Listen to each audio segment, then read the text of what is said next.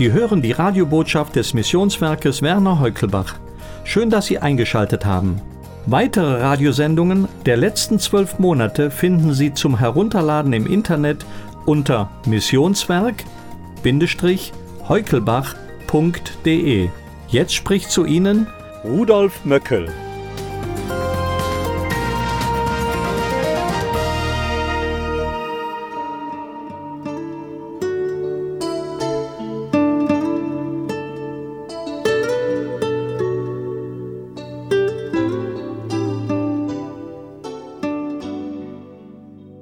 Es ist ein herrlicher, klarer Morgen.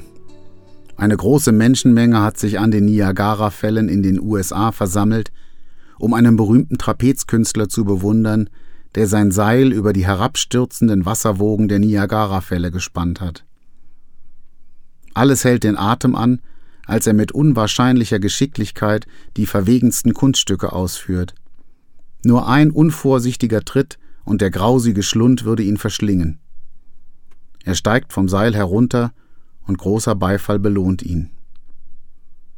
Der Trapezkünstler nimmt hierauf eine Schubkarre und balanciert damit über das Seil. Daraufhin belädt er die Schubkarre mit Steinen und fährt sie über das Seil. Als er im Rausch der Begeisterung vom Seil steigt, fragt er einen jungen Mann Glauben Sie, dass ich diese Schubkarre voll mit Steinen über das Seil auf die andere Seite der Wasserfälle bringen kann? Aber natürlich. Wenn Sie das wirklich glauben, dann werden Sie auch wissen, warum. Weil ich es gesehen habe. Nun, das Gewicht jener Steine ist bedeutend größer als Ihr Gewicht. Setzen Sie sich in die Karre, ich fahre Sie hinüber. Das Gesicht des jungen Mannes wird aschfahl. Er murmelt ohne mich. Wie hätten Sie anstelle jenes jungen Mannes entschieden? Wären Sie auf Nummer sicher gegangen und hätten abgelehnt? Oder hätten sie sich den überragenden Fähigkeiten des Trapezkünstlers anvertraut und Ja gesagt? Was in dieser Begebenheit an den Niagara-Fällen beschrieben wird, entspricht genau dem, was die Bibel unter Glauben versteht. Angenommen, der junge Mann hätte sich in die Schubkarre des Trapezkünstlers gesetzt und sich über das Seil auf die andere Seite fahren lassen, dann hätte er sich mit seinem ganzen Leben dem Seiltänzer anvertraut. Glauben heißt, dass ich mein Leben Gott ausliefere. An einer Stelle in der Bibel wird das sehr schön auf den Punkt gebracht. Im Hebräerbrief Kapitel 11, Vers 1 heißt es, Es ist aber der Glaube, eine feste Zuversicht auf das, was man hofft, eine Überzeugung von Tatsachen, die man nicht sieht. Das bedeutet, ich setze meine ganze Zuversicht auf Gott und hoffe auf sein Handeln. Und ich bin überzeugt, dass Gott sich um mich kümmern wird, auch wenn ich ihn nicht sehe. Ich möchte nun diesen Glauben ein bisschen näher anschauen. Ich möchte mit Ihnen herausfinden, wie Glaube im Sinne der Bibel entsteht, wie er wächst und sich dann im Leben eines Menschen auswirkt. Ich möchte Ihnen einen Mann vorstellen, der überhaupt nicht an Gott glaubte, der dann in eine schwierige Lage geriet und schlussendlich zum Glauben an Gott fand begeben wir uns in Gedanken in das Jahr 1942, mitten in die Zeit des Zweiten Weltkriegs. Wir befinden uns im Cockpit eines Flugzeugs, das über dem Südpazifik unterwegs ist. Insgesamt befinden sich acht Männer an Bord. James gehört zur Besatzung dieses Flugzeugs einer Boeing B-17 der US-Luftwaffe. Der Flugkapitän heißt Rick. Es ist der 20. Oktober 1942, als das Flugzeug von Hawaii abhebt, um etwa 1700 Meilen südwestlich wieder zu landen. Doch zu dieser planmäßigen Landung kommt es leider nie, denn bereits kurz nach dem Start der Maschine gibt es ein technisches Problem. Das hat zur Folge, dass ein Navigationsgerät ausfällt und sich die Crew verfliegt. Der Treibstoff geht aus und sie müssen irgendwo auf dem Südpazifik notlanden. Das gelingt ihnen irgendwie. Doch sie sind außerhalb jeglichen Funkbereichs und können keine Hilfe anfordern. Die Männer retten sich in drei kleine Schlauchboote. Sie binden diese aneinander, um sich nicht zu verlieren. Und so treiben sie mitten auf dem Südpazifik zwischen meterhohen Wellen inmitten von Haien. Ihr Essensvorrat besteht aus vier Orangen, nicht gerade ausreichend für acht Männer. Trinkwasser gibt es nur in Form von Regenwasser, wenn es denn regnet. Salzwasser aus dem Meer ist bekanntlich eher ungesund. Am Tag brennt die Sonne, nachts aber ist es eisig kalt. Die Männer fangen eine Seeschwalbe, dann wieder einige Fische. Die Tiere werden geteilt und roh gegessen. Einer der Männer, er heißt Johnny, liest in der Bibel, die er noch retten konnte. Erst liest er nur für sich allein, aber nach einigen Tagen liest er den anderen laut daraus vor. Sie beten auch gemeinsam. James nimmt zwar daran teil, wo soll er auch hin, aber an Gott glauben tut er nicht. Die Männer erleben immer wieder Wunder. Einmal beten sie ganz konkret um etwas zu essen. Zwei Fische springen aus dem Meer direkt in eines der Boote. Ein anderes Mal wird ihre Bitte um Wasser erhört, und es fängt prompt an zu regnen. Da gerät James ins Grübeln, ob es nicht doch einen Gott geben könnte. Wie kommt es dazu, dass James sich fragt, ob Gott nicht doch existiert?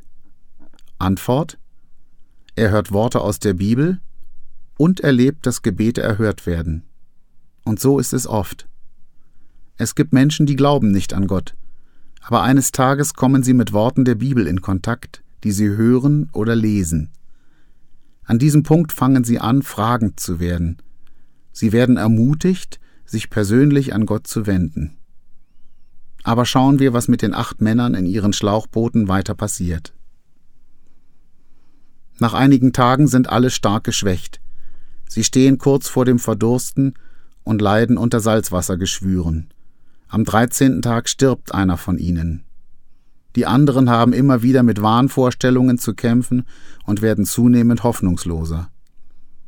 James, dem Gott und Gebet nie etwas bedeutet haben, fängt plötzlich an, seine Kraft aus Gebeten zu ziehen. Als es offensichtlich keine Hoffnung mehr gibt, passiert etwas Erstaunliches. James fängt an, an das Unmögliche zu glauben und konkret für ihre Rettung zu beten. Er hat Zuversicht, dass Gott sie retten wird. Und das ist typisch. Wo ein Mensch zu glauben beginnt, und sei es auch nur ein kleines bisschen, fühlt er sich angetrieben, mit Gott zu reden und ihn zu bitten. Während vielleicht alle anderen um ihn herum längst alle Hoffnung verloren haben, hat er lebendige Hoffnung und erwartet Hilfe von Gott. James betet für Rettung. Am 18. Tag sehen die Männer plötzlich ein Flugzeug am Himmel, doch es gelingt ihnen nicht, auf sich aufmerksam zu machen. Von da an tauchen regelmäßig Flugzeuge auf, woraus die Männer schließen, dass es sich um Patrouillenflüge handeln muss. Die Männer beschließen, ihre Boote zu trennen. Sie rudern in verschiedene Richtungen, um die Chance zu erhöhen, entdeckt zu werden. Am 21. Tag erspäht John de Angelis, ein Mann, der sich bei James im Boot befindet, am Horizont eine Insel. James beginnt wie wild zu rudern. Mit letzter Kraft und voller Angst schreit und fleht er Gott um Hilfe an. Er spürt, wie ihm übermenschliche Kräfte zuwachsen. Wie durch ein Wunder erreicht das Boot die Insel und die drei Männer werden von Eingeborenen gerettet. Zwischenzeitlich werden die anderen von einem Flugzeug entdeckt und aufgenommen. Darauf werden Suchflugzeuge ausgesendet, um die übrigen Männer zu bergen. Nach drei Wochen auf dem Ozean sind die sieben Überlebenden physisch und psychisch zwar völlig erschöpft, aber in Sicherheit. Sie haben eine gewaltige Gebetserhörung erlebt. Sie haben erfahren, dass Gott, den sie nicht sehen können, dennoch gehandelt hat und ihnen zur rechten Zeit die rettenden Flugzeuge geschickt bzw. sie eine Insel finden lassen hat. James Zuversicht, dass Gott eingreifen und sie retten würde, bewahrheitete sich also. Ich möchte Sie heute ermutigen. Lassen Sie doch die Worte der Bibel auf sich einwirken. Lesen Sie die Bibel oder gehen Sie dorthin, wo die Bibel sorgfältig und treu ausgelegt wird.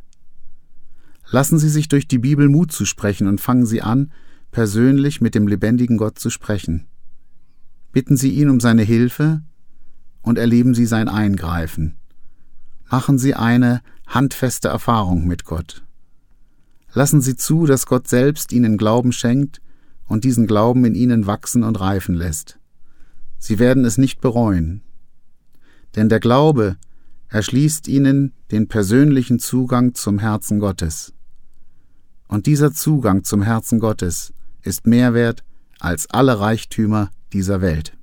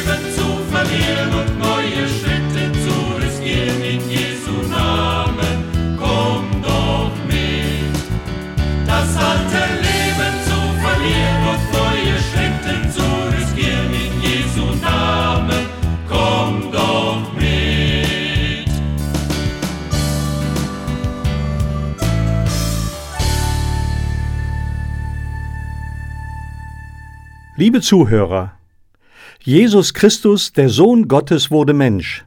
Er war der Einzige, dessen Lebenslauf schon Jahrhunderte vorher bekannt war. Sein Kommen auf diese Erde gehörte zum Plan Gottes, um uns Menschen vor dem ewigen Verlorensein zu retten.